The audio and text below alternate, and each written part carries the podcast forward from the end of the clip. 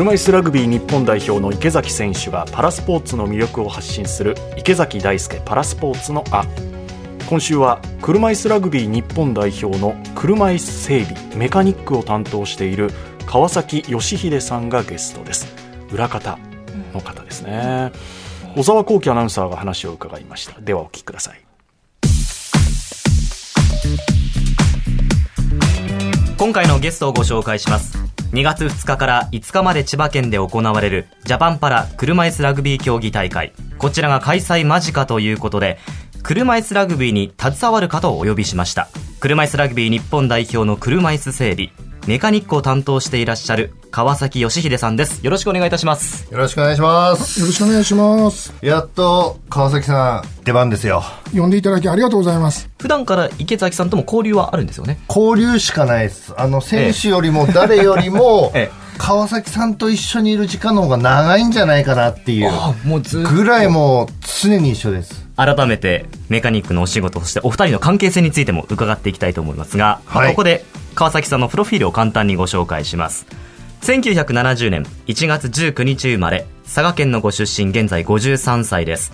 川崎さんが車椅子ラグビーに出会ったのは前の職場である福岡市の障害者スポーツセンターに勤務していた2014年。センターを利用していた福岡の車椅子ラグビーチームの練習や大会でプレーを見てその魅力に取りつかれました。最初はパンク修理などできる範囲でのお手伝いをやっていた川崎さんでしたがそのうち勤務時間外に車椅子ラグビーの専用の車椅子通称ラグ車に乗るようになりついには一年発起。スポーツセンターに勤務しながら車椅子ラグビーのメカニックを始めました。2017年からは日本代表の海外遠征にメカニックとして帯同。東京2020大会以降はチームの海外遠征に一人で帯同していらっしゃいます。まさに車椅子ラグビー日本代表の屋台骨ですね。メカニックがいるからこそ車椅子ラグビーっていう激しい競技がやっぱり成り立つわけですから、何があっても川崎さんがいると、はい。だからこそ思いっきりぶつかってもいってる、壊れても直してくれるっていう、そういう信頼感は僕はもう持ってます、川崎さんは今福岡で働きながらメカニックの仕事をされてるんですか？そうですね。はい。まあ転職というか33年間勤めた仕事をはい。一回終わって、はい今のところはもう車椅子ラグビーこれ一本でやってるっていうような感じですね。すごくないですか？決め手は何だったんですか？かっこよく言ってしまうと、ええ。もう人生は一回きりなんで、自分がやりたいことは何かっていうのをいろいろと考えていった結果ラグビーを一生懸命できるところまでやってみようっていう、まあ、決断に至ったっていうことですね川崎さんのこの年で新たなる挑戦をはいしたっていうその情熱がやっぱ僕にも伝わってきて、そうなんですよ。その覚悟があるからじゃあ自分たちも頑張ろうっていう気にもなるんですよね。いやもうそう思っていただければ。いやいやいやもうそれだけでもはい、もう自分の決断は間違ってなかったかと思っております。でもそもそもメカニックとして関わりたいと思った大きな理由は何ですか？障害者スポーツセンターというところで働いてて勤務していた時に手伝いを当然やったりするんですけども結構ひっくり返って自分で起きれないんですね、はい。当然ですね。でそれを起こしたりとか、でもうしまいには自分で乗ってこれはなんか楽しくないか？っていうのがあってですね、はい。その時から一気に自分に火がついたというか、はい。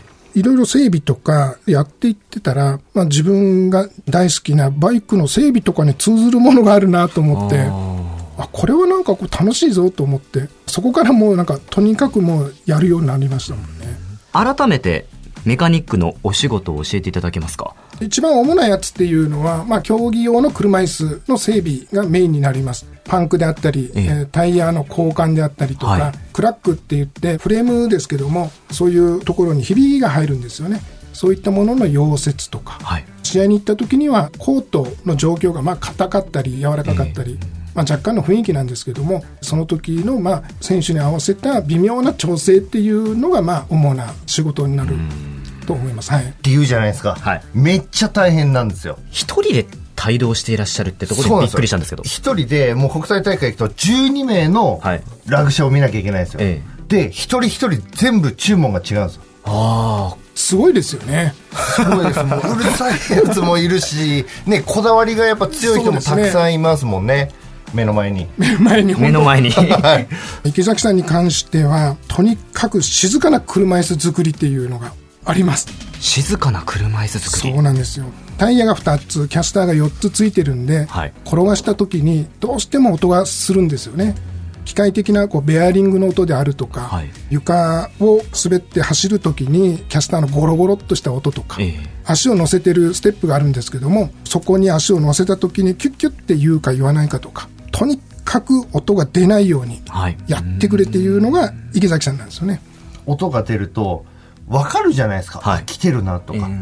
こっそり静あーなるほど。かに行きたいじゃないですか。相手にバレないようにしてほしいってことだ、はい。あとはもう自分がカチャカチャってなるってことは、どっかが緩んでるとかね、どっそうですね。かのトラブルがあるのかなって気になっちゃうんで、はい。やっぱ静かにっていう注文はよくするんですよ。でよく走っててカチャカチャって音鳴ったらすぐ川崎さんのとこ行って、ちょっとネジ緩めてくださいって。そうですね。本当あの F1 のピットみたいな感じでよ。ですすよね。はい、事前の準備っていうのがものすごく大変で、合宿なり試合なりええ。入る前にまでにはもう100%超えるところで完成度を高めておかないと競技用の車椅子の調子が悪かったっていうことっていうのは、まあ当然ですけどもあってはならないですよね海外遠征とか大変じゃないですか？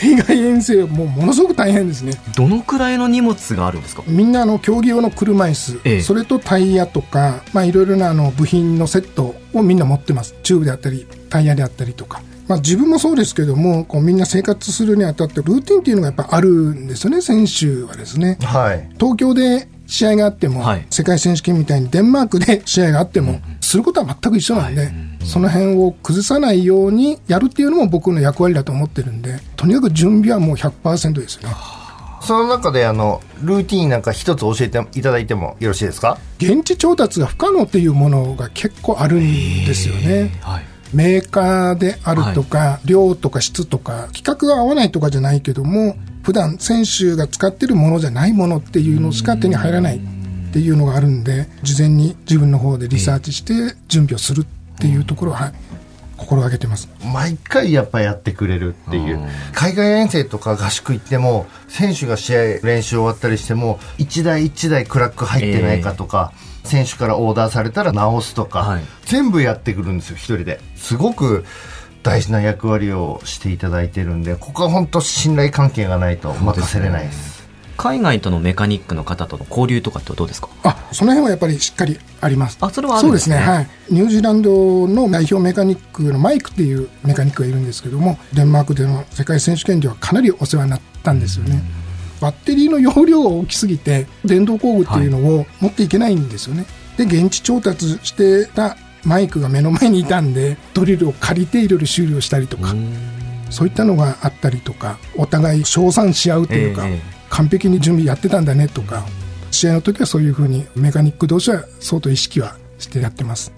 ちゃんと車椅子の修理とはいか足りない部分を借りれるようなコミュニケーションもやっぱ他の国とも取ってやってくれてるっていうそしてでは最後に、まあジャパンパラ車椅子ラグビー競技大会が開催されるわけですけども、これについての意気込みや思いをお願いします。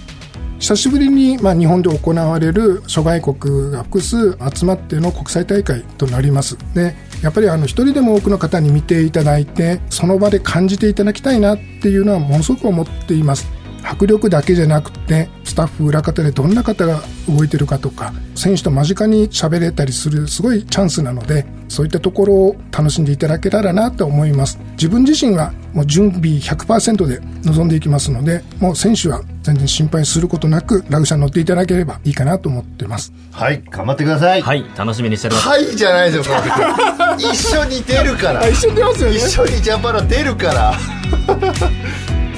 素敵な関係性ですよ。ね心強いですね。縁の下の力持ち。本当です、うん。どのスポーツでも道具は大切とは言いますけどね、はい。命綱ですから。そうですね。世界一のチームを支える世界一の整備士川崎さんのお話でした。以上池崎大輔パラスポーツのあでした